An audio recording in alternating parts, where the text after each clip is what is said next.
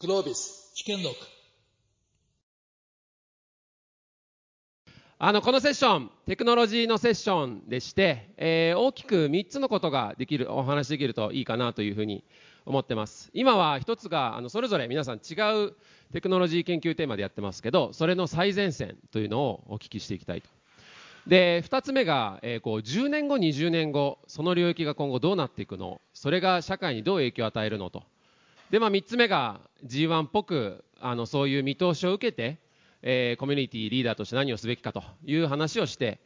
で昨日のセッション見てても、まあ、皆さんめっちゃ話したがりが多いと思うんで あの質問の時間をあの多めにあの取ってやっていこうかなというふうに思います。えっと、じゃあまず最初にあの、まあ、自己紹介も兼ねてなんですけどあのそれぞれの研究テーマ最前線みたいなところから入っていきたいと思うんですがちょっと順番あのめちゃくちゃでいきたいと思っててあの北川さんあの確か去年 Web3 で登壇されてた。あそうでしたっけ？確か。あれ？去年量子コンピューターの話してないですか僕？なんかねあのそんな気がしたんですけど。おかしいな。今年は AI のセッションというこで。もとで北川といえばね理論物理量子コンピューター。そうそう。ちょっと今あの今どう AI を見ているのかと、何をされているのかというところでお願いします。はいお願いします。やっぱ、まあ、AI というトピックで、まあ、まずはじめにやっぱなぜ AI がこんなにも急にすごくなったのかという話ですね、まあ、これ、まあ、僕も Twitter とかで言ってたんではしょりますけどもあの基本的に核変が起きたと AI に。基本的に AI って縦軸にどれぐらいすごいのか、まあ、あの正確性だとかパフォーマンスをプロットして横軸にどれぐらいそのトレーニングをするあの学ばせるのかという量をプロットします。そうすると実はずっとトレーニングしてたらサチュってたんですよね。こう飽和しちゃったんですよ。いくらトレーニングしても良くならないという時代がぶわーっと続いててでもそこでオープン AI がアホみたいに一線をかけてずーっと学ばし続けたんですね。いきなり確変がバーンと起きたと。いうのが2年前ぐらいの話ですね。で今の GPT がいきなり流行ったと。でこれいまだにあんまり理解されてないんですよ。なんでこんな確変が起こってるのか。で理論家からすればもうこれ興奮の渦なわけですよ。理解ができないすごいことが起こってると。ね。これはもう興奮しまくって今研究してると。で興奮の理由の一つがですね今言語モデルでこの確変が起こってるんですけどももしかしたらもっと違う場所画像だとか動画だとかなんだったらノーベル賞を取る AI みたいなものも確変が起こる可能性があるという示唆があるというのがまあ興奮の理由なんですね。でじゃあどうやったら他の領域ですね画像だとか動画もしくはそういった科学発見の確変を起こすことができるかというのを僕らは考えてるんですけども、まあ、その示唆がですねおそらくそのずっと学ばしたっていう時に学どこでその確変が起きたかというところに結構ヒントがあると思っていてで起こった場所はですねなんと10の23乗のフロップスって言って、まあ、計算量ですね。フロップスというのは計算量なんですけどもで起きていると。でなぜこの10の23乗だったのかという話を考えると。でこれは言語モデルだったからからこそこの10の23乗だったんじゃないかと思っていると。で言語ってその概念に限界があるんですよ。英語とかって4000語学んだら話せるって言いますよね。ってことは言語にその関連したそのスケールがあるんですね。これぐらい概念をこなせば十分に賢くなるという限界がある。だとすれば画像動画もしくはその科学の発見というものをやるときにそれにちなんだ概念数を学ばせるといいだろうというまあ仮説が立っているということですね。でも残念ながらその計算量は今の100万倍かもしれない1億万倍かもしれないという可能性があると。でそこで問題が2つあります。1つ今の半導体だとあのムーアの法則ですね。がそろそろ限界を迎えているんじゃないかという話があります。もう2010年ぐらいからですねムーアの法則、まあ、1.5年にねあの2倍になるというものが、まあ、大体終わってきてます。皆さん NVIDIA のあの発表とか見てもらったら分かるんですけども終わってきてる。なのでこのままいったら AI の進化は止まります。計算できません。計算量足りません。2つ目電気量ですね。今の計算そのままあのやるとですね世界の計算量で使う電気電電気が実は世界で生成している電気を上回ると言われています。2040年に。もう10年20年ぐらいしか持たないですこの計算量は。だとすれば AI の進化はまたそこで止まる、まあ、明らかに新しい計算パラダイムが必要されていると。いう時代にもう突入しているということなんですね、まあ、GPT ができたおかげででそこで新しい計算パラダイムを作ろうとしているのが量子コンピューター、まあ、僕ということで はいあのその辺で自己紹介を終わりにさせていただこうと思いますあありがとうございます。じゃあ、まあ、ムーアの法則を超えて、北側の法則を作りに行くってことですかね。量子コンピューターで。あ、そうですか。わかりました。ちょっとじゃあ、その AI のまあ変革を受けて、実際それ多分プロダクトとか、あの、実装されているというところで、甲斐さんに今の最前線をお聞きしたいと思います。あ、皆さんおはようございます。もう満身創痍プラス朝早い中、ありがとうございます。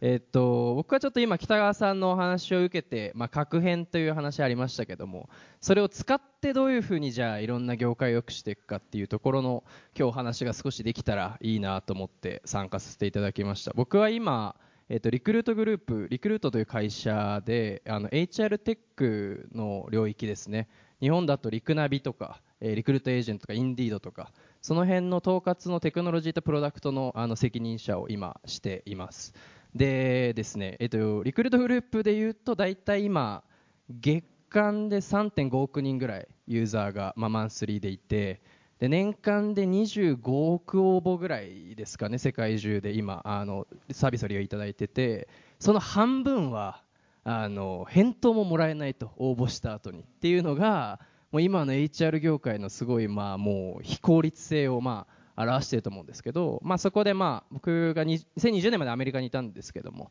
その時に作ったりしたのが、もう企業じゃが求人票をこうやって作ったら、あのもうその求人票も AI で読んで、あの求職者がこの職を気に入る確率と企業がそれをこうハイヤリングしたい確率みたいな、まあ、両方計算しても即インバイトしちゃうっていうのをあのただこう求人票を出して検索にかかるのを待つんではなくてもう即そのもう求人票入ってきて1時間後にはもう面接がセットされてるみたいな、まあ、システムを作ったりとかして、まあ、アメリカの方ではすごい伸びたりとかしてきていますと、まあ、あとはもう今データになってないような今日多分センサーの話とかあると思うんですけどあのデータをプロファイルのデータとかをまあ取っていってとかリクルーターと求職者の会話をどんどんどんどん取っていってそのデータを AI にフィードバックするみたいなことをまあコツコツコツコツやってきたんですけど、まあ、それがもうこの半年前ぐらいにも確変が起きちゃいまして、まあ、GBT も出てきて僕はもう速攻全部のミーティングをキャンセルし1ヶ月間ぐらいもエンジニアと2人とともにまあもうこもり僕が思ったのはその HR の領域で言えば例えば求職者一人一人が使える AI のアシスタントみたいなものがあって例えばじゃあ今レジ打ちでキャッシャーをやっています。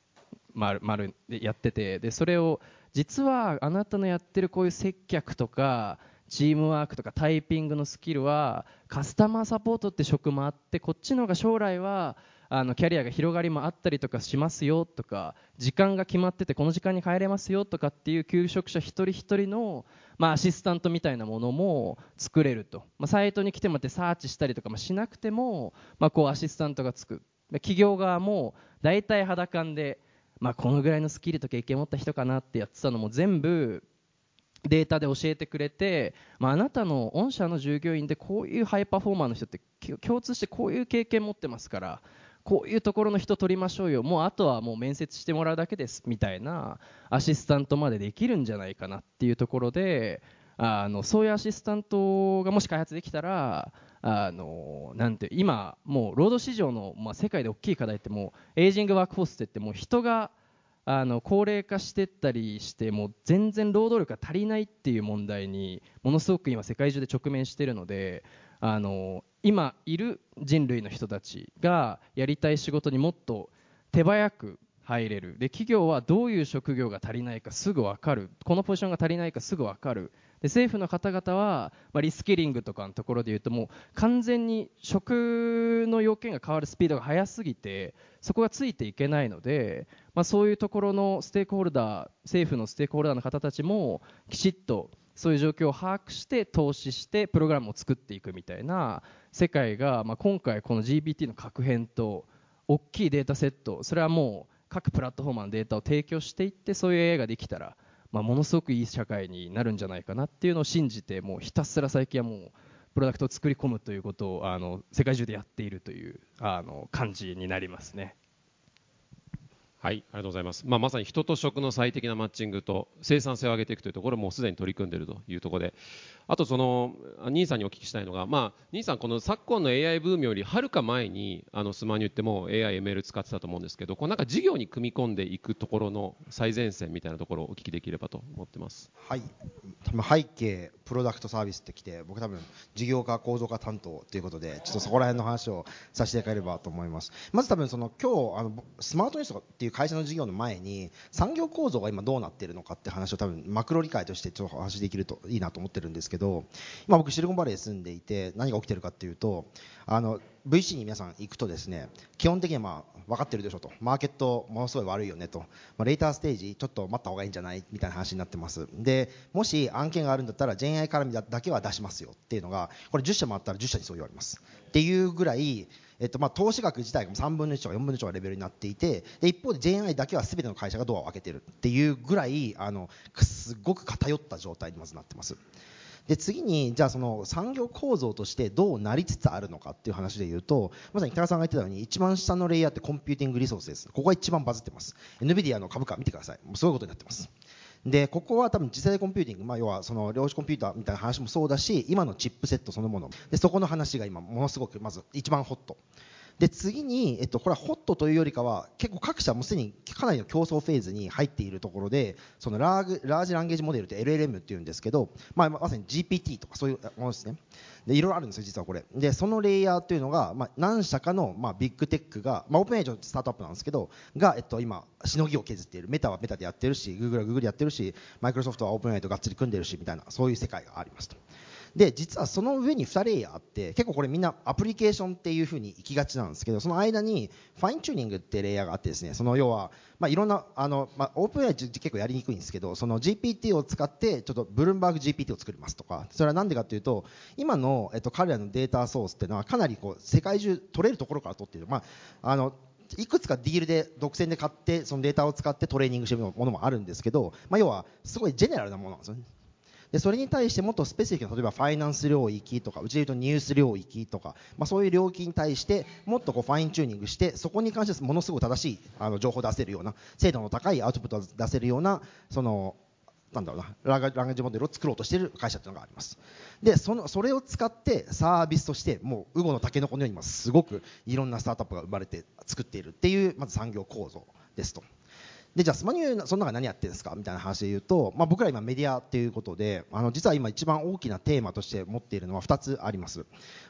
一つは、えっと、実際に、えっと、ものを、まあ、インフォメーションを作るっていうところに関してどうこう GenAI を生かして時代のアーティクチャ要は社会にとって一番、まあ、エコシステム上いいものに作って変えていくのか。要は今までってかなりやっぱ大手の会社さんが、まあ、かなりその正確な情報を出そうと思うと編集デスクがあってファクトチェックをちゃんとしてで実際にその出すまでにいろんなプロセスがあったわけですよね。でそれに対して、まあ、UGC とか PGC って言われるものが生まれてきたっていうのがこの10年20年なんですけど、まあ、そこの正確性はやっぱりその大手が出したものに比べると、まずクオリティに差があったっていうのが、まあ、過去なんですけど多分 GenAI によって例えばその構成だったりファクトチェックってものすごい早くなるんですね。そういうところに対していかにそのエコシステムをアップデートしていくのかって話はまあ 1, 個1個目。でもう1個がすごく重要な話としてまさにさっき北川さんありましたけどそのフェイクニュースめちゃくちゃ作りやすくなるんですね。これ今まで皆さんあの要はフェイクニュース悪いことしようと思っても書く人がいるんですよ。つまりコストを払ってちょっとやりたくないことをやらせて、まあ、ものすごく世界に影響を与えるということをやってる人たちはたくさんいました。だけどこれが AI になるとあのもう全然コストほぼ100分の1から、まあ、ゼロにはならないんですけど残念ながら。その100分の1ぐらいで、えっと、できるようになります。そうするとそれまでに世界社会に悪影響を与えようとしてやった人たちが100倍のコンテンツを作れるということですね。でこれ実は来年2024年にアメリカ大統領選があります。で今すごいこれは大きな問題でおそらく2024年のアメリカ大統領選は史上で初めて人間が作ったコンテンツよりも AI が作ったコンテンツの方が多くなる。しかも、えっと、おそらく50、50とかそういうレベルじゃなくてなんか100と5とかそういうレベルであの AI ドリブンのコンテンツがあのできると言われてます。で今実はすごい大きな問題として人間は見抜けないですね。あの本当の意味では。でこれどうしますっていうのがすごく大きな問題ででこれ今しかもかなり今性格的なリスクが高まっている状態なんででこれは直結するわけですねその後のイシューに。でこれはもう2個目のすごく大きな社会的な問題。でこれをメディアとしてどういうソリューションを提示できるのか。これ結局ね政治の問題になった場合っていうのは 80%90% カバーしていかなきゃいけないわけですね。だこれはものすごくどうやってそれをこう成し遂げていくのかって話が、まあ、ものすごく2つ目やっている社会的なあの課題ですね。というのが僕のあの今やっている、まあ、最前線になります。じゃ次玉木さん。あの今回 G1 アンダー40初初参加ということであのどのような研究をされているのか今の最前線お願いします。と私たちのその研究っていうのはあの体の状態特に筋肉の構造力の入れ具合、えーまあ、深部感覚とか固有感覚って言われる情報をコンピューターに入力したり人間に出力したり、まあ、体の動きを制御するってことですね電気刺激で。とか力の入れ具合っていうのを入出力するっていうのをやってます。でその入力はメタバース空間でもいいしアバターでもいいしロボットでもいいし、えーまあ、そんな風にいろんな体に伝達していくっていうのをやってるんですけどふと働いてる人ってどういう状態なんだろうって分析してみてあのまあ、体力とかも取れるんですよ、ね。まあ、肉体疲労っていうのを取れるんですけどで見てみるとちょっとこれはねもう流行りのね AI 使ってみて分析しようかなみたいな感じでやってみたらあのどうやらあのまあ大体夕方元気度が肉体疲労ですね。えー、と100%元気な具合があったら30%ぐらい元気を残している人が一番生産性が高い働き方をしているということが分かったんですね。でかつ毎日コンスタントに同じ疲れ具合の人がベストな生産性を出すってことが分かっていてで、まあ、単純に肉体疲労がこうやってなんていうの見えるだけでもその生産性の高い人っていろいろな知見が得られてでこれから動きとか力の入れ具合とかあとまあ、発言方法とかも全部体の情報全部を今まで言語情報とか視覚聴覚情報を、まあ、AI に入力してたのがあのもう全て体の状態っていうのをこれから AI に入力していってさらに出力するっていうのをやっていくんですけど、まあ、そんな中でまあ計算量がねとりあえず多いんでそこはね北川さんがねすごい 頑張ります。解決してくれますから、ね、やってくださるのがもうあの今までの比じゃない計算量になってくるっていうその電気をね食います。ででかつそれをじゃあどうやってそのなんでしょう求人に反映していくかとかヒューマンリソース管理にまあ反映していくかというところであの、まあ、単純にメタバースに出すってだけじゃなくてじゃあリーダーがその見やすいようにあのどう提示するかっていうのとかあの生産性だけじゃなくてダイバーシティにも配慮するっていうところとかはもうそれはもう甲斐さんがやってくださると 思っておりましてでさらにはですねこのデータってそのどういうリーダーがじゃあもうリーダーちょっと必要ないんじゃないっていうふうに思っていて AI でなんか人間の感情までちゃ見えてて体の動きも力もなんかあってじゃあ AI 必要ないんじゃね？もしかしたらリーダーのアバターを作れるかもしれないっていうところはちょっとねまだね担当者がいないんですね。どうですか？実はその分野をちょっと今うち社内やっててっていうのはちょっと面白くて、えっと、皆さん AI って想像すると無機質なすごい賢い一つのものを想像すると思うんですよでも AGI って言われてる領域の要はある種の人間と同等のものを作ろうとするときにここにいる100人ぐらいの人たちって全員違うというふうに見えてるはずなんですよね。つまり、まあ、ちょこれパーソナリティ AI というんですけどこの分野のスタートアップすごい多いんですけど要は AI というものつまり知性というものそのものはベース GPT とかを使いつつもどうその上に人格を構築するのかって話っていうのはじゃ今結構ホットトピックの一つ。でそうしないとその実はあんまりユースケースがその実用的なものしかな、まあ、できないんじゃないかって話で実用的じゃだけじゃないもの。そのヒューマニティってものって実用的だけじゃないところの方が大きいじゃないですかむしろ。でなんでその領域はすごく実はホットでじゃあこれちょっとあの、まあ、まだあの言えないんですけど、まあ、うちの社内でも結構研究しているテーマですね。これちなみにあの玉木さんそのちょっとベーシックなところでどうどうやって人の健康状態とか体の状態っていうのをそもそもデータを取っていてでまあ、それをさっきなんかアウトプットするみたいなのもあるって言ってましたけどこれどういうふうにやってるのかあと今どのぐらいの精度出てるのかこの辺りもちょっと教えてもらえますそうですね。あのちょうどさっき振ってもらったんで装置をね持ってきたんでちょっとねこちらに出すんですけどこちらのセンサーでして光で筋肉のあの動き膨らみ具合をこう取っていましてこれ回していいですか、投げちゃいけないです。こうに。で すいませんすいません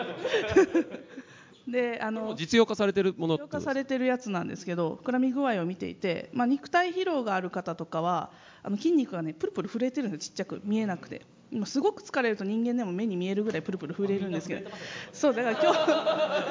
多分ね朝方まで飲んでた人は震えてると思います。そうそうそうなんですよね。でなんかそれをなんかその今日面白い体験を皆さんされてきたと思うんですけどその体験をどうやって伝達するかっていうのをいう意味で言えばその腕の角度とか1度ごとで力の入れ具合はだいたい 60g フォース誤差で取れて、まあ、人間の握力とかだと30キロとかね40キロあるんで、まあ、60g フォースって結構細かいんですよ。でじゃあその体験をどうやって伝えるかっていうそのメディア的な観点で言うとまだ分かってないです。ちゃんと体験伝えられてるかとかあの徹夜の具合とかはまだ未知っていう、うん、これデータを取る方はまあこういうデバイスを使ってやってでこ今度それをなんていうんですか人間側にフィードバックすることもできるんですよね。でこれこれ電気刺激で。これはどうどうやってやって今どのぐらいのことができるんですか？今は電気刺激で身体制御していて、まあ、あの指12本の動きを制御して、えー、とエレクトーンエレクトーンって、まあ、あのエレクトーンですね。エレクトーンであったりだとかあとはサックスフォンとか電子サックスフォンとかあと電子ドラムの演奏って足まで制御するんで結構装置いろいろつけるんですけど。これすごいんですよ。なんかさっきあのちょっと後ろでビデオ見せてもらったんですけど壁の後ろにいる人のこうねが動いてでそのし電気信号をその実際楽器の前にいる人に送るとその人の手がまあ勝手に動いて演奏するってことですよね。そうですね。体験とかねスキルとかを共有していく なんかでもそういうところをやっていくと、まあ、究極的に言うと一回その、まあ、全体のその働いてる人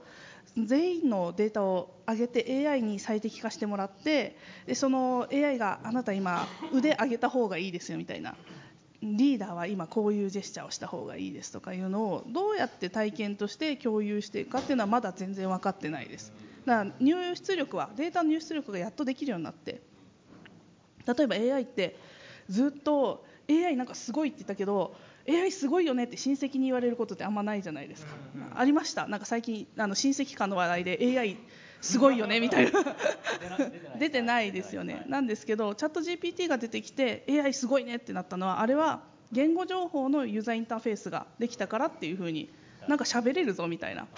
でミッドジャーニーが流行ったのもあの視覚情報が入出力できるぞっていう今度聴覚情報とかもあると思うんですけど、まあ、その次体じゃないかなっていうふうに思ってゲームとかでできるようになるともう革命的にすごいと思いますよね。そうですよね。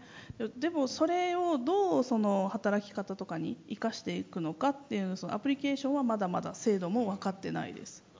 わかりました。ありがとうございます。ちょっとそれぞれの最前線をお聞きした後、まあちょっと未来の話もしていきたいなと思っていて、まあ、今後10年20年っていうスパンでまあ、こう技術が発展していくとどうなっていくのか人類どう変わって社会どうなっていくのかみたいな話していきたいんですがちょっとまず最初に割と近未来のその、まあ、来年大統領選ありますフェイクニュース100倍増えるかもしれませんみたいな中でこれこのままいくとどうなっちゃうんでしょうかっていうのとなんか対策って今講じられてるんでしょうか？ちょっとメディアのあたりをお願いします。えっと、まず対策の話から入ると、えっと、ウォーターマークっていう技術が出てつまり AI が作ったものをいかにこう AI が作ったよってシグナルをその生成系 AI をやっている会社自体プラットフォーム側自体に入れさせるっていう話はまだありますと。ただこれは全ての会社の足並みを揃えなきゃいけないって話とあと結構簡単にブレイクできてしまう。つまり例えば GPT 昨日皆さんあのあのストーリー GPT 使えって言われたと思うんですけど実際100%同じものを使ったの多分1組ぐらいだったと思うんですよね。あの読み上げたプッシュボーイが。ででそうそれぞれ怪しいでしょで多分大体みんなこう何かしら改変を入れるわけですね。そうするとそれって失われるんでウォーターマークは。でなんで、えっと、この話っていうのはまだじゃソリューションがないっていうのが今の現状です。でシナリオは大きく2つに、えっと、分かれます。で1つは、えっと、実はそういう状況だからこそ人間は、えっと、AI で作られたものつまりほあまたなものを信じなくなるって可能性実はこれは一つの、えっとまあ、なんだろうな楽観的な方のあの話としてあって要はトラディショナルなメディアに回帰するっていうこれ実はシナリオが1個あります。でもう1個のシナリオは、まあ、皆さんあのご存知の通りそのもう全員が何の情報なのか分かんなくなってでみんながみんなリテラシーが当然高いわけでもないんでもうあのもうまあ、要は民主主義がかなりブレイクするっていうし、まあ、これがかなりこう、まあ、モストライクリーシナリオに今なっていてそれをどう避けるかっていう話になってるんですね。でじゃあ10年後？10年後ともうちょっと先の未来。つまり来年の問題というのはもう1年しかないんでこれどうソルブするかってかなりあの技術だけに頼ってもダメなフェーズなんですけどそれ以降の話っていうのは結構これすごく重要な問題で、えっと、要は思想統制みたいなものを AI 使ってできてしまった場合にそもそも民主主義が成り立つのかみたいな話とあとそのそれ自体を国という概念が保有すべきなのかこれ核の問題って結構近い話なんですけどあのそもそもその、まあ、要は国連なのか国連がいいかどうか分かんないですけどその国をまたがった組織が、えっと、管理するような体制にせざるを得ないんじゃないかみたいな議論というのはすごくあの起きてますでこれ面白いのが、えっと、多分当時核を使った時にアインシュタインが反対したように、えっと、実は AI を作ってる中でもインダストリーの、まあ、ジョフィー・フィントンがすごいあの有名ですけど、まあ、要はみんな結構警鐘を鳴らしてるわけですね。で実際にか、今企業がで作られてるんでその企業を飛び出して批判する側に回ってるあの有名人たくさんいるんですよ。だ結構あの規制っていう意味では、えっと、かなりその要は業界の中で規制をした方がいいんじゃないかってむしろ動いている人たちがすごく多いです。でおそらく5年とか10年っていうスパン今その話もすごい急ピッチに進んでいて5年10年のスパンではおそらく何かしらそこに対してもっとクリアなレギュレーションがかかっていてで、えっと、どういうふうにそれ使うべきなのかって話がかなり急ピッチに整備されるんじゃないかっていうふうに見てますね。なるほどですね。ありがとうございます。ちょっとまたこのあたり場合によって Q&A とかでもいろいろお話していければと思うんですけど、あのちょっと人に関わるところ、そのまあ今後10年20年 AI が進化し続けていったときに、そのまあ人人間って何を仕事としてするのかとか、はい、え、っとさっきちょっとリーダーの話もあったんですけどもあの僕はどちらかというと次の10年ですね。30年100年じゃなくて10年でいうと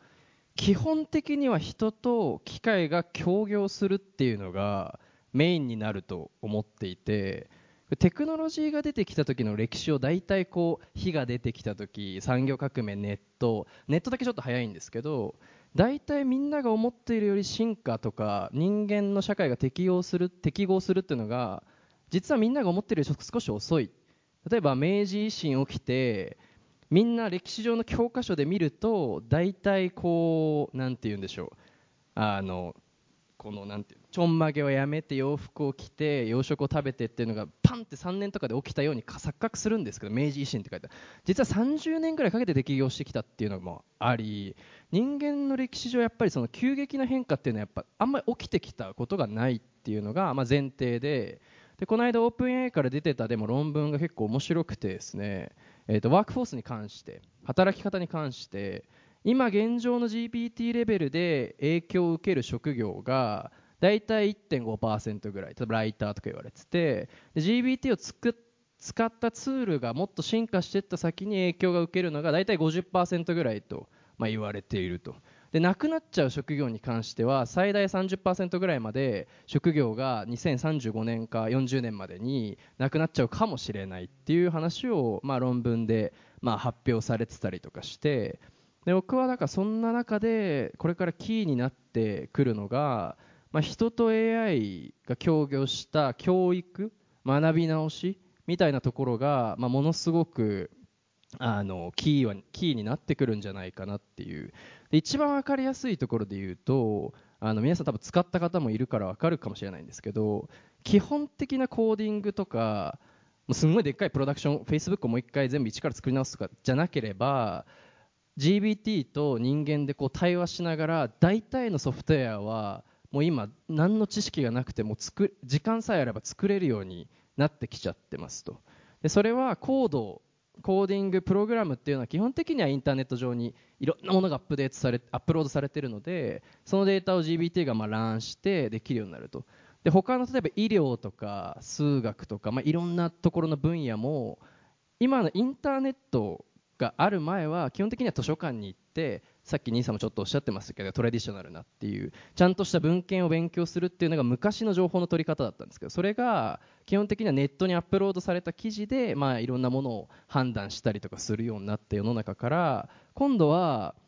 GBT がいろんなデータとか知能をつなげることができるのできちっとアップロードされた、まあ、トレディショナルなメディアかもしれないし学習のデータセットをいつでも誰でも弾けるようになるので、まあ、人と AI で対話しながらまあ、その対話がもしかしたらチャットじゃないかもしれないんですけど学び直したりとかあの自分の外付けの能力としてどんどんどんどん強くなっていくっていうのがまあ、すごく大切になってくるかなっていうのが、まあ、一つ大きなポイントで。でホワイトカラーあ、えっと、いろんな処分が AI に奪われていくみたいな論争あるんですけどもあの実際今僕ら世界中のそのワークフォースのデータ見ていて傾向として分かりやすいのは、えっと、ブルーカラー。フィジカルなジョブは全くあの影響を受けておりませんっていうところが実はみんなちょっと勘違いしていてホワイトカラーのワークの方がどんどんどんどんリプレイスされていって流動性が上がっていってると。ブルーカラーのジョブは結局ロボットの進化そんなに今ソフトウェアの進化と比べて大きくないのでフィジカルのジョブがすごく残ってると。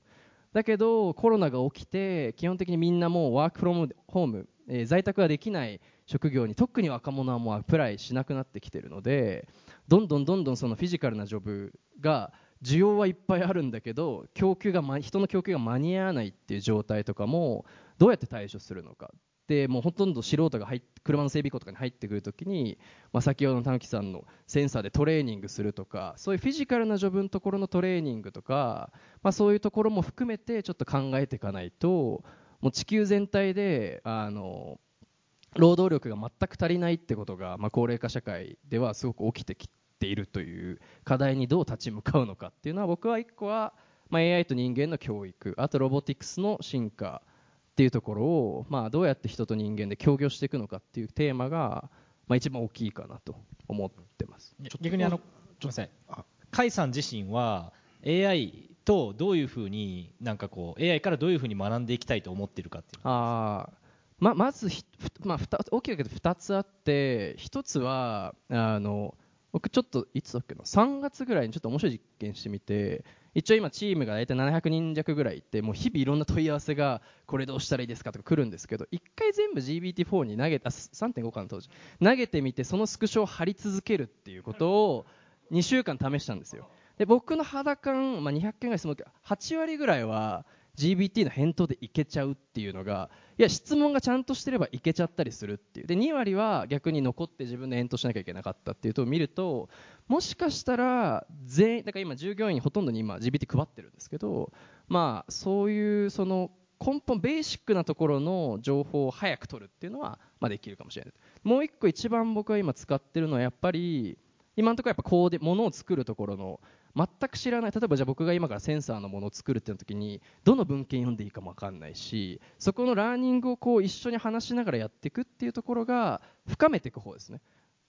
軽い情報を素早くピッて取るって話と深めていくっていうところの僕は深めるところは結構可能性あるんじゃないかなっていうのを思ってますね。ちょっとだけ放送するとあのうちも実はあのうちの鈴木健っていうのが founder で CEO なんですけどあの AI ケンさんっていうのを作ったんですねあの彼の Slack の情報全部取ってきてで全部ぶち込んでファインチューニングしてやってみましたと。まあ、唯一、ケンさんよりも共感力があるっていう あのこうポジティブな話があったんだけど、まあ、それちょっと冗談で置いといていやかなりの割合実は今要は返事を待つのがもう面倒くさいからまず AI 検査に聞いたら結果こうでした。Yes or No で答えてくださいっていうのを投げてみるとか。そう最後のジャッジだけはあのしてもらった方がやっぱいいんでみたいな実験をしたんですよ。そうそうそう。そうそうそうそう実験したんですよ。でこれね今のところ90%ぐらいそのまんま Yes になる で結構面白くて。でだからまさにあのすごく使えるって話が1個とあともう1個これここの場にいる方ってエンジニアの方少ないと思うんですよ。あのリーダーの方のうちね。であのチャット GPT ってチャット GPT って GPT ってすごい賢くて API とかも自分でソフト書かずに勝手に連携してくれたりするぐらい要はある種エンジニアっていう職業というのは英語とか中国語とか日本語とかと同じようにそのとある、えっと、そのソースコード、まあ、とある言語機械言語というものを操る、まあ、人種だったわけですね。それを翻訳して人その機械言語しか理解できないコンピューターを動かしたと。それを GPT が全部代替してくれるのと同じなんで実はここにいるメンバーがソースコード書かなくてもかなりソフトウェアをかけてしまうんですよ今。だからこれって実は、まあ、ホワイトカラーの仕事結構短期的には代替されるんだけど実はすごいオポチュニティがあってぜひみんなにあの多分結構経営者がぶっちゃけ多いと思うんですよ。もうもうエンジニアじゃないしそういう人にお任せしたいみたいな人。多分8割ぐらい実はそうなんじゃないかと思ってるんですけどぜひあのやってみてほしくてあの自分で GPT に聞いて昨日のプロンプトと全く一緒ですよね。聞いてそれをこれを実現するコードを書いてくださいってあの出してみてください。でそれをそのまんま、まあ、ちょっとちゃんとそれをこう動かすってちょっと手間手間かかるんだけどすぐあのやってみたら多分自分がエンジニアになった感覚よくわかると思うんでぜひそれやってみてほしいですよね。うん、ちょっとあのあと北川さん、玉木さんもお聞きしたくてその、まあ、今後 A- AI の進化によって人、働き方、仕事どう変わっていくのかみたいなのをお聞きしてその後ちょっと早めなんですけど全体討議とかにも入っていければなと思いますがいかがでしょ僕僕話若若干飛んじゃいますけど大丈夫ですかね？あのう大丈夫です。まあ、せっかくなんで量子コンピューターの話したいなと思うんで、まあ、10年後、20年後、おそらく量子コンピューターはまあ実現されているだろうと。で、量子コンピューターが実現された暁、何が変わるのかというと、まあ、す人類のですね、あの科学の発見、サイエンスディスカバリーの桁が変わると。それが言いたかったねありがとうございますはいあの100倍加速すると思ってます。で、これなんでかというとですね、この世の中の,、まあ、あの再現ですね、シミュレーションというものは、今の皆さんの手元にあるコンピューターではできません。でなぜかというと、その全ての物理の法則の奥底にはですね、アインシュタインさんが言ってたように、まあ、量子力学というものがあるんですね。でこのおかげで、その例えば化学だとか創薬をそのままパソコン上でシミュレーションしようとすると10万年10億年という時間がかかりますでこれを1時間でやってしまうのが量子コンピューターという、まあ、マシンだというふうに理解してくださいなので皆さんノーベル賞って、まあ、今1年に1回ですけどもきっと20年後はですね1日に1回ノーベル賞がこれは嘘ですけども、あのまあ 出るようになる、いや嘘っていうのはそのノーベル賞自身はね、あの年に1回ですけども、まあ、それぐらいの発見が多分起こります。でそうするとですね、皆さん多分、例えば太陽光あの太陽光発電とかもですね、今ってその太陽光からエネルギーに変わるエネルギー効率、たった20%です。でこれ40%のものが出ればですね、太陽光の値段が2分の1になるので、劇的に世の中のエネルギー状態が変わります。じゃあそんなに大事なものをなぜテスラは1兆円かけて開発してないのかと。みんな思うわけですね。でもそれはなぜならやっぱり普通の創薬だとかこういった発見は10年1000億かけてもなかなか見つからないと。でこれが全部実験ではなくなんでお金そんなお金かかるかというとまあ実験してるからなんですけどもこの実験の代わりにコンピューター上で全部シミュレーションしてできるようになるとこれが100倍1000倍の1000倍のスピードでそういったものが見つかってきますので皆さんの持っている全てのものがですね多分精度がまあ5倍とか10倍になってアップデートされていくのがここから10年20年後のまあ世界観かなというふうに思ってます。これもう10年、20年というスパンでは量子コンピューターはもう実現されて大規模に使われているという前提に立った方がもういいっていう感じですか？そうですね。あの10年がちょうどやべえなってなってる時期、うん、でもうやべえなって言ってる時点でもうすでに今の AI の状態と同じような状況ですので、まあ、今の AI モーメントがまあ10年後ぐらいですねに来ると、まあ、ちょっと誤差あるかもしれないですけども、はい、もうそう遠くない未来ということですね。そうですね、はい、じゃあ玉木さんその、まあ、先ほど、まあ、人と AI の関わりみたいなのありましたけど今後10年後どうなっていくのかっていうのはいかがでしょう？いやなんかねあのそうちょっと難しいお題だなと思って10年後なんか私そう50年前とか100年前のサイエンスフィクションの研究をしてどのぐらい実現できてるかっていうのを見ると大体56から85%実現できてて120年前の予測とかでも人間そうすごいんですよ。でなんか情報科学大体80%以上超えてるんですね。工学系は。でただ社会変化って30%以下とかなんですよね。でなんかそういうのを考えるとそのちょっとね皆さんに聞きたくてですね逆にあの先ほどからねあの共労とか協業の話であったりとか制度が良くなっていくとかパーソナライズ AI っていう、まあ、パーソナル AI かパーソナル AI とかいう話があっておそらくなんですけれどもやられるのはリーダーなんですよ。やられるのはっていうのはなんか私たちが研究していてあの従業員たちがどう働いてるかでどう最適配置したらいいかどういう声かけをしたらいいかどういうふうに肩を叩いたらいいのかみたいなそういうのってだんだんデータ化されていくっていうのがどうやらその筋肉のデータでちょっとかけ離れているように見えるんですけれどもあの肉体疲労であったりとか、まあ、夜飲んだとかそういうのから分析されていて生産性をマックスにするためには人間のどうしたらいいのかっていうのをパーソナル AI もしかしたら甲斐さんのパーソナル AI ができて、えー、とみんななんか代わりにね私の代わりにね働いてくれるかもしれないですね。もうすでにね働かしますけどねね、働かそうそう働かせてますけど でなんかそのだんだんおそらく10年経ったら自分のパーソナル AI ができてで代わりに働いてくれてあリーダーシップ取ってくれてなんなら自分よりちょっと精度よく生産性保った状態でやってくれるっていう時にじゃあそのサービスが出てくるのはなんとなく分かるんですけれどもそういう時に社会変化を起こすって時に本当に果たして任せるだろうかっていうリーダーたちがそうですね。私は任せてサボりたい。がしかし 一体本当にそうやって任せるんだろうかっていうのはおそらくそのどの研究者でもどの経営者でもまだ予測できない。その社会変化っていう過去のねサイエンスフィクションの研究ではわからないっていう状態なんですけどもうすいませんもう一度ちょっとこんだけリーダー集まることないと思うんであんまり、せっかくだから私またデータ取りたいんでね、ちょっとデータを取らせてくださいと。そう。ちょっとね拍手でお願いしたくてあのなんか自分のパーソナル AI ができてしかもちょっと生産性が良くてってなったらあの任せてサボるという人拍手お願いします。あそんなに？ありがとうございますじゃあの2回拍手してもいいんであのじゃあそのパーソナル AI で生産性が高いけれども自分の労働意義とかがちょっと分かんなくなっちゃったりとかいや何か自分はもうちょっと何か新しい何かこう学習データの元となる個性が出せるはずだみたいな感じで協労していく協業して働きたいって人拍手お願いします。あさっきより弱い。じゃああのもう全部任せてなんかなんならなんか他のめっちゃうまい経営者の人のデータを入れて混ぜてもっといい AI 作って全力でサボりたいって人拍手お願いします。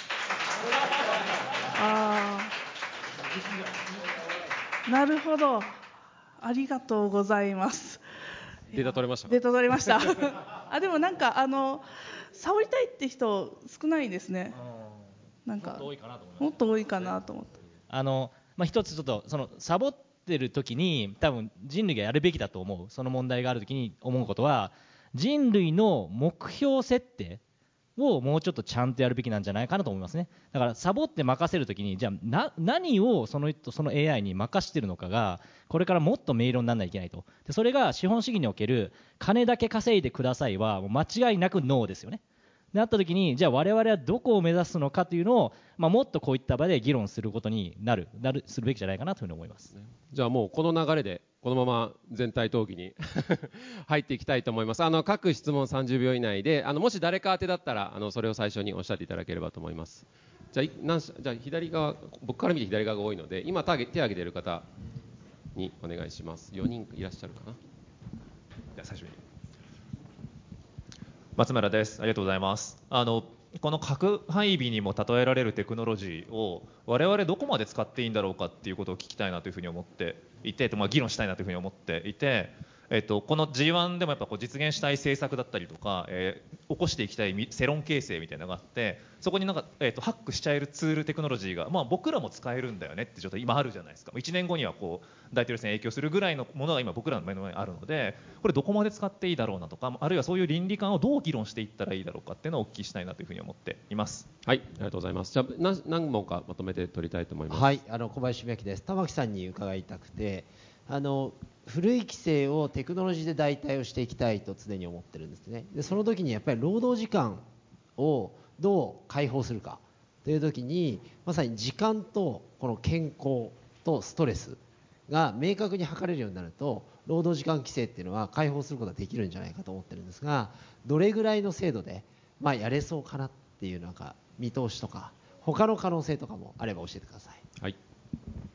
えっと、徳田です、えっと、今回の核編は世界の勢力図をすごい変えるなと思っていて「スラムダンク風に言うともう AI を制する者は世界を制すみたいなあの世界の覇者になるには、まあ、AI をどう手に入れていくかって、まあ、昔の核兵器に変わるような可能性があるなという中で、まあ、もしかしたらあの米中の覇権争いにも関わるかもしれないんですけどどういうふうになっていくと思われますかっていうそのプロの意見をお聞きしたいと思います。はいはい、あの貴重なお話ありがとうございました。あの私医療者なんですけれども、あの玉木さんに質問で、あの動画とかでこう牛になる実験とかもしたみたいな話を見たりしたんですけど、あの医療業界ってえっと。あのエビデンスはすごく溜まってくるしロボットだったりとかいろんな技術も増えてきてはいるんですけれども技っていうところってすごい衰退してるなって思っていてただ医療によって技ってすごく重要なんですよここがなんか玉木さんの技術でどう改善していくのかっていうお話を少し聞きたいですはい、ありがとうございます。じゃあ一旦この4問でいきたい。じゃあ玉玉木さんあの2問来てると思うのでお願いします。あとじゃあテクノロジーどこまでハックしていいのかっていうのは、じゃあ甲斐さんはいあとじゃあその米中問題あのかテクノロジー入ってそこじゃあ兄さんお願いしますはい、じゃあ私から手短に。お願いしますあと小林さんありがとうございます。あの労働時間の規制ね問題ね、そう困ったところで。なんかもっと時短で働きたいって人もいればいやもっと働きたかったのに働かせてくれないから成長できなくて転職するみたいなこと言われたりしてない涙が出てきたりするんですけどそう言われるとで あの我々の方でその分析してるのはどうやら帰る時間の時に、まあ、30%ぐらいの肉体疲労で緊張度がだいたいあ半々ぐらい半分緊張して半分リラックスしているっていう働き方がベストだってことは分かってるんですけどそれがねあの夕方のその元気具合って人によって全然違うんですね。私朝から皆さんの50%ぐらいの体力なんですよ肉体疲労。で、まあ、そう考えるとその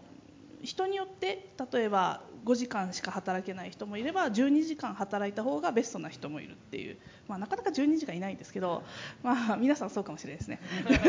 で、えー、とそういう意味であのもしかしたら今後その労働規制っていう意味で夕方の、まあまあ、就業時のあの体力っていうところが加味されるかもしれません。もあと実は疲労って肉体疲労精神疲労神経疲労があるんですけど今分かってるのは肉体疲労が95%の精度で取れて絶対値で。精神疲労がまだ80%なんでリリースしてないです。このぐらいの精度でございます。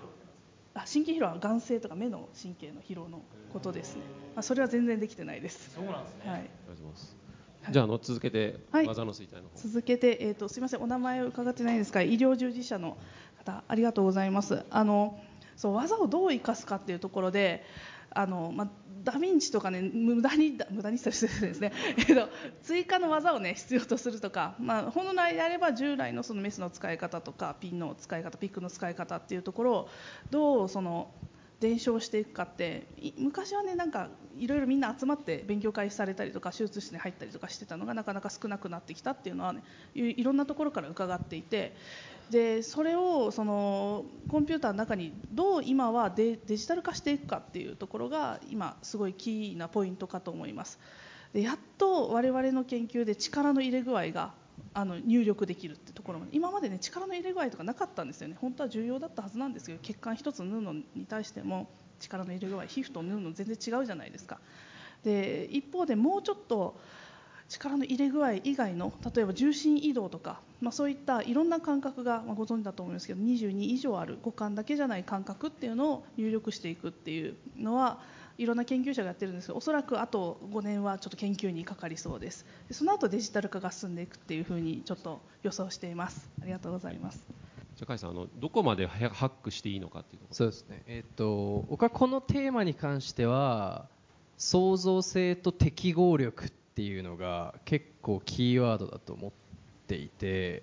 で基本的に人間と新しいものが出たりとか生存的な新しい場面に直面すると適合していくっていう能力がまあすごく強くて例えば僕将棋の羽生さんが言ってたのがすごくよくて AI これだけ進化してどうなりますかって全然問題ないです。人間は適合するし最悪新しい駒一つ増やせばいいんですっていう話をしてて僕はすごいなと思っててまずそれが一つですね。適合力が人間がはあるということが一つ。でもう一つは、まあ、ちょっとリアルな話をするとその適合していく過程で一個やっぱりルールを整備していくっていうのがあって僕はここはすごく日本に関して楽観的というかポジティブな感情を持っていてブロックチェーン僕らあ僕らというか Web3 の業界の日本の法整備ってやっぱり正しかったって今世界であれから時間が経って今言われ始めてるっていう最近日本の政府のその新しいルールの整備っていうのはものすごい迅速で的確に行われてってるっていうのがヨーロッパとかでもま見直されてきてるっていうのがものすごく僕はポジティブに受け取っててもう一つはこれは主観というかまあ軽くデータもあるんですけど僕はアメリカのチームとインドのチームと日本のチームで開発チームもあのあるんですけどなんでか知らないですけど今回は日本のチームが最もこの Large Language Model を使っていろんなテストをしてってるっていうのがあってでこれはなんか日本のなんか僕らって結構創造性というか新しいものを試したり生み出したりするのが好奇心が強い。逆にアメリカとかの場合あんだけ多様なんでデータがやっぱ大好きなんですよね。データ系だから今の、ま、ちょっと前の machine learning の今の技術とかがデータを使うものがすごく大好き出力が大好きっていう感じなのでまあ、こうなんかその創造性と適合力は結構やっぱ日本がもう一回テクノロジーソフトウェアのテクノロジーで頑張る上ではあの結構キーになるんじゃないかなと思うんでもうガンガン試してガンガンルールを整備していけばいいっていう、まあ、僕はそういう個人的なスタンスに立ってます。はい、ありがとうございます。兄さんお願いします。はい、パワーバランスの話なんですけど、えっと、実は今回のあのラーグラージランゲージモデルだけに関して言えばなんですけど今ってその、まあ、秘伝のタレみたいなものが若干あるとは言われているが実はこれ結構テクノロジー的にはすごすごく難しくはないんです。つまりデータ量と計算パワーが実は結構肝でで要はその後にまあ Google もキャッチアップしに行ってるしメタもキャッチアップしに行って、まあ、1年とか2年とかの差はあれどおそらくそこに10年20年、まあ、核って結構どっちらそっちの世界に入っていってるんですけどその差がないんですね。だからじゃあ誰かが独占できるのか果たしてっていう観点において言うとウェブにある情報量とかっていうものがもうすでにオープンになってしまっている。つまり誰でもクローリングしてコピーが取れるっていう前提になっていることを考えると多分そんなに独占されないんじゃないかっていうのがまず、えっと、見が見られ方です。でもう一個が、えっと、当時の世界つまり核が生まれた時の世界に比べて極めてその国を移動する人が増えてるんですね。これは桁がまさに2桁ぐらい違うんですよ。その移動数みたいなパーセンテージを取ると。でそうするとつながりもものすごく世界中にあるんでだおそらく、えっと、その国家という単位による独占というのはみんなが思っている以上に実はそんな簡単じゃない。っていうのが、えっと、見られ方です。ただ、えっと、パワーがつまりそのアウトプットとしてどのぐらい世の中を変えるかもしくは危険にさらすかっていう観点には間違いなくおっしゃる通りものすごくでかくてなんでこれをどうトリートしていくのかっていうのは多分すごく大きな課題。なんでそのなんか明日 AI の差分によってなんか例えばなんかまあちょっと国に目を出すとあれなんだけど、まあ、どこかの超大国に乗っ取られるみたいな話っていうのはそうそう簡単には起きないと思いますと。ただ、うん、長期的には対応していく必要があるって感じです。ちょっとワンエピソードだけシェアしていいですか？ぱりその覇権争いにおいてその各国がどういうふうにこういった技術に投資すべきかという話に下深い話があって DARPA というあのアメリカの、まあ、軍の、えー巨大費用があります。で基本的に僕の量子コンピューターもその費用を受けて、まあ、10年前理論物学者として研究してました。で DARPA がでですねとのプログラムマネージャーと話すとですねあの言うんですね。いや我々はインターネットを生み出した研究かあの費用だと、まあ、有名なんですこの話が。もうあなたたちも量子コンピューターもインターネットのように世界を変えてくれ。ただ我々もこの5年前なんですけどもただ我々が唯一失敗した案件があると。それは AI だったっていう話を5年前してたんですよ。つまり DARPA はすごいお金1000億2000億というお金をおそらく AI に注ぎ込み続けて昔から。人材を育て続けて AI のウィンターを何回も通り越したせいでこれは失敗だったって言ってたのがついつい最近の話10年前ぐらいの話ですね。なのでやっぱ長期的にしっかりと投資し続けることが人材を育てその結果今米国がやっぱ強いっていうのはたまたまじゃないとちゃんと育てたんですねそう全く同じことが漁師にも言えるので、まあ、ぜひ考えていきたいっていうことですねなるほど、ありがとうございます。ちょっともうもう一周いければなと思いますが、質問ある方お願いします。で一番後ろにいる安金さんから。はい。あお話ありがとうございます、ピリカの小島です。あのうちあのゴミ問題をはじめとする環境問題に取り組む会社なんですけれども、あの今の資本主義ってこう作るとか売る側の経済活動の根幹になっていて、あの今後その AI だったりいろんなテクノロジーの発展でその作る売るがすごいスピードで強化されたときに、そこから発生する負になんかスピードよく対応していくのが無理になっていくんじゃないのかなと思っていて、なんかその構造からなんとか変えていくというか問題解決できるように対応できるようにしていくには何ができるのかっていうのをぜひ議論したいなと思いました。ありがとうございます。はい、はい。えーありがとうございます松本です。えーっとアップあのまあいろんな企業の中でプロセスのレイヤーはあの AI によって大きく変わると思うんですけどアプリケーションレイヤーで一番ブロックバスターになっていくものって何か、えという質問とあとあの Web3 の時に、えー Google、えー Apple リプレイスされるみたいな議論ってよくあったと思うんですけどそういうあの既存のテックジャイアントが、えジェネラティブ AI によって何か、えあのディスラプティブリスクってあるのか教えてください。じゃああと一問もう一問受けましょう。で一番手前の利根川さん。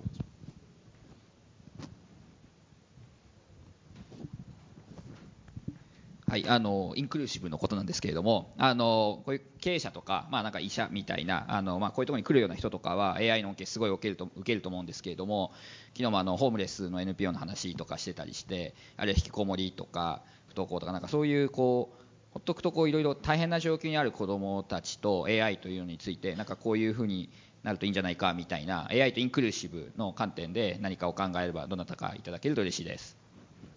はい、ありがとうございます。じゃあもうちょっと時間も限られてるんで答えたいものを答えていただくということで各30秒ずつくらいでお願いします。ああのすみません私甲斐さんに AI とインクルーシブ答えてほしいです。AI と僕全然関係ないですけどいまだに家庭教師やってまして10代の子今17と192人見てるんですね。で、まあ、長年のこの僕も19からそれやってるんですけど一番今回大きいなと思ったのが今までって数学とか理系能の子しか触れなかったんですよ。プログラミングを教えても僕が見てきた15人のあのぴよぴよの子たちの半分はもう初日で興味を失って先生バンドやりたいみたいな感じ将棋やりたいってなっちゃうんですけど今回はなんでか分かんないんですけど文系の理系の関係なくみんな触ってなんか制作を始めるっていうのがあって僕はそこのステデイゼロの手軽さにものすごい可能性をま感じていますと。なので別に人間のコ今回、まあ、さっき玉城さんおっしゃってましたけど人間の言語で計算機に命令できるようになったっていうインターフェースなので人間の言語を使える子子供たちだったら基本的には誰でも使えるはずだと僕は信じているので今回だからさっきもちょっと教育の話軽くしましたけどあのそこにものすごく教育に関して今回のテクノロジーこの大規模言語モデルっていうのはものすごくあのインパクトが出るんじゃないかなっていう。とりあえず触らせてみるっていうのが大事かなと思いました、はい、ありがとうございます。じゃあもうじゃあテックジャイアント全部まとめてお願いします。全部まとめてはい 作る売るスピードに関しては、えっとね、これはものすごく世界が絶対速くなっていて自動化される間違いなく。なんで対応というよりかはおそらくかなりのスピードでバリューチェン全体があの統合される方に動くと思います。で、えっと、これは今までってエンジニアリソースがボトルネックだったのが、まあ、まさにその GPT とかを使うと API 連携自体は勝手にやってくれるんであの実はエンジニアリングリソースボトルネックが解消するんじゃないかっていうのが僕の個人的な予想をしています。で2個目のそのテックジャイアントの話っていうのは結構これは実な,、まあ、要はななんでマイクロソフトがあんだけの巨額をオープン AI に投資してるのかって話に直接つながるんですけど、まあ、Google に関して言うと Google の検索は結構大体される可能性がある。っていうふうに言われていてで Google はそれは本当にやばいんでめちゃくちゃここの領域に投資をしているっていうのが今の状態で、えっと、ただそれってどちらかアプリケーションレイヤーとしてのチャット GPT に関する話が、まあ、要はメインで今の Bing とかあっち系につながる話ででそれ以外のものはものによりけりですと例えばじゃテスラが代替されるかっていうと全くなんか違う文脈だしで結構多分これは、えっと、テックジャイアントって一括りにするというよりかはサービスごとにどのぐらい影響を受けるのかってものをちゃんと見ると代替されるものもあるしそうじゃないものもあるっていうふうに考えた方がいいと思いますね。はい、ありがとうございます。あの満身創痍の中、あの朝から熱い議論を交わしていただきありがとうございました。あのこの後もあの休憩時間懇親会ありますので、またあのテクテクノロジーに関する議論もできればと思います。あの最後に4人の方に拍手をいただいて終わりたいと思います。ありがとうございました。